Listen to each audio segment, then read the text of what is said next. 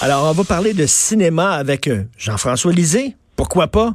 Ex-chef du Parti québécois, fin observateur de la scène culturelle. Sur son blog, en plus, il y a un balado qui est vraiment passionnant que vous devez euh, aller entendre euh, sur son site Internet. Salut Jean-François. Bonjour Richard. On va parler du film Menteur et le mensonge à l'écran parce que tu as écrit un texte justement sur le mensonge à l'écran. Premièrement, Menteur, est-ce que, est-ce que tu as aimé ça? Je suis allé le voir. Moi, je suis allé le voir justement avec mon fils d'11 ans, avec ma mère de 86 ans. Puis, euh, tu sais, c'est genre, c'est comme Tintin, de 7 à 77 ans. Exact, exact. Moi, je suis allé, pardon, je suis allé le voir avec mon fils euh, de 17 ans OK. et, et ma blonde. Et euh, on a ri, on a ri, on a ri. On a ri même quand on voyait que c'était un peu exagéré, quand on voyait qu'il étirait la sauce. euh, c'est un très bon divertissement. Mais ce que, évidemment, le mensonge est très, très présent dans la fiction parce que euh, toutes les enquêtes policières, euh, euh, beaucoup, beaucoup de narratifs sont de trouver un secret, un secret qui est protégé par des mensonges. Donc, sans le mensonge, on n'aurait pas de fiction. Mais ce film-là, comme deux autres dont je parle dans mon texte, sont les, les seuls que je connais, il y en a peut-être d'autres, qui sont complètement sur le personnage du menteur et qui font faire quelque chose au menteur, parce que dans le cas de menteur, c'est le menteur est obligé de vivre dans son mensonge. Ça, c'est Oui. une idée neuve. Moi, je ne l'avais pas vu avant. Alors ça, c'est intéressant. Mais il y a deux autres films assez connus, Liar, Liar avec Jim Carrey, où là, le menteur ne pouvait plus mentir pendant 24 heures. Et- Quand c'était un avocat, ça posait des problèmes considérables. Et était obligé de dire la vérité. Et ce, ce, que- ce que ce film-là, Liar, Liar, démontrait, c'est que ben, pour bien fonctionner en société, il y a une certaine forme de mensonge qui est presque nécessaire. Si tu commences à dire la vérité tout le temps à tout le monde, ta vie devient un enfer. C'est ça, le, le mensonge par omission. Alors, l'omission de la vérité est absolument nécessaire à la survie en société parce que si on se mettait à dire exactement ce qu'on pense à chacun, et ça, c'est l'idée du troisième film qui est, d'après moi, le plus euh, le plus intéressant, le plus audacieux, qui s'appelle L'invention du mensonge avec Ricky Gervais. C'est un film de, euh, qui est sorti il y a une dizaine d'années où là, on est dans un univers parallèle où le mensonge n'a pas été inventé. C'est-à-dire que tout le monde dit toujours la vérité. Euh, et donc, il n'y a même pas de fiction. hein. Il n'y a pas de fiction si on ne peut pas mentir. Alors, ce pauvre qui Gervais, il travaille dans une, une entreprise de télévision où il fait des documentaires. Et il fait des documentaires sur, euh, sur la, la peste. Alors, ça marche pas très bien, ces documentaires, parce que les gens ne veulent pas voir constamment des documentaires sur la peste. Il arrive un moment où il est tellement dans le trouble qu'il se passe quelque chose dans son cerveau et il dit un mensonge, le premier mensonge. Et donc, tout le monde le croit, évidemment. Parce que comme le mensonge n'existe pas, tout le monde croit ce qu'il dit. À partir de ce moment-là, bon, ça, ça, ça dérape complètement parce que tout le monde croit qu'il a, lui, une vérité que les autres n'ont pas. Et c'est très drôle, je l'ai vu ce film-là à sa sortie. Mais c'est du vrai Ricky Gervais, là. C'est vraiment brillant. Mais toi, toi qui étais qui était en politique, euh, Jean-François, euh, y a, y a- est-ce qu'on peut dire toujours la vérité à ses électeurs là parce qu'on vit dans, sous la dictature de la transparence. Tout doit être transparent, on doit vivre comme dans une maison de verre et tout le monde. Mais ça, c'est une c'est une dictature, c'est une, c'est une utopie. On peut pas vivre dans la transparence toujours, voyons. Ouais, Il y a une différence entre la transparence et le mensonge. Hein? Euh, c'est sûr que en politique, comme dans la vie, il y a plein de euh, d'omissions de la vérité. C'est-à-dire des choses que tu ne dis pas. Et parfois, tu es euh, dans une situation où une question directe t'est posée sur quelque chose que tu ne veux pas dire. Il y a toutes sortes de bonnes raisons de ne pas dire un certain nombre de choses. Euh, ne serait-ce que simplement on travaille sur une annonce qu'on va faire la semaine prochaine. Oui. Alors, je vais pas te le dire cette semaine, c'est pour la semaine prochaine, où euh, effectivement, il y a un gros débat dans le caucus ou au Conseil des ministres. C'est secret. On veut pas le dire. Bon. Il y a des choses qui coulent. On veut pas les confirmer. Bon.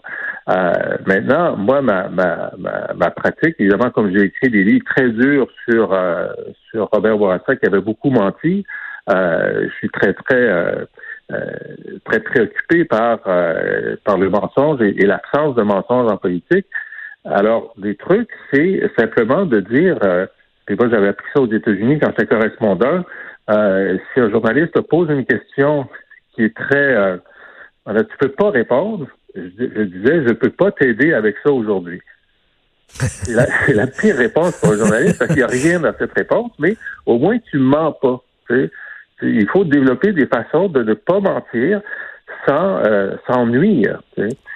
moi, je vois, parce que je suis très attentif, euh, de voir comment euh, les adversaires ou euh, qui ment et qui ne ment pas en politique. Quand tu es en politique, tu le sais, tu t'en rends compte. Il y a mm. des arguments, puis il y a un pas de plus que l'argument, c'est le mensonge. Puis des fois, tu le vois.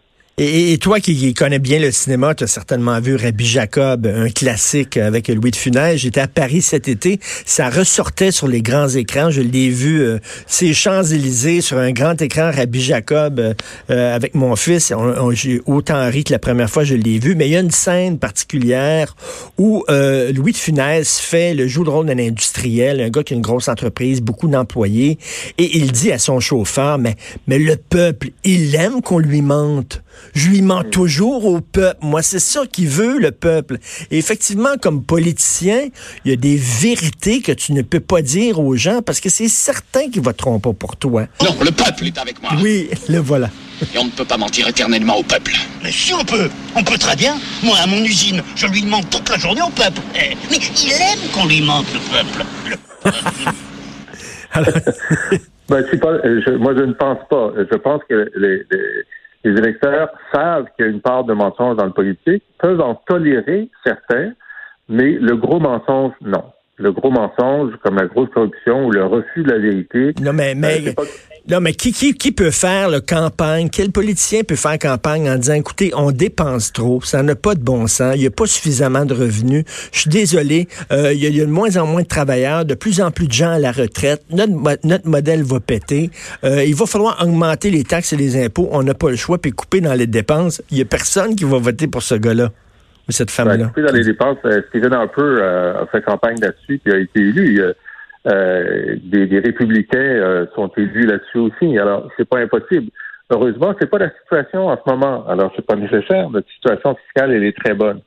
Mais, euh, mais effectivement, je veux dire, la, question du jour, c'est compte tenu de la crise climatique, si on proposait exactement ce qu'il faut pour réduire la crise climatique, il n'y aurait pas beaucoup de preneurs.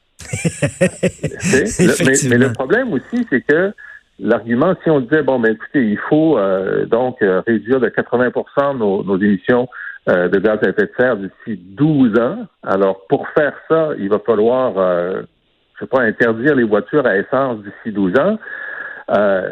Personne ne serait élu avec ça, c'est sûr. Mais en plus, l'argument, c'est, mais même si nous, on le faisait au Québec, comme le reste de la planète le feront pas, ça sert à quoi? Hmm.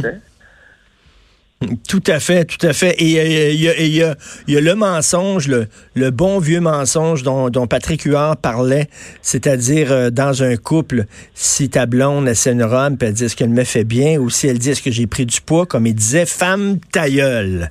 C'est ça, oui. Patrick Huard, femme tailleule. Ça, il y a un mensonge dans la vie conjugale qu'il faut, il faut mentir. Oui, absolument.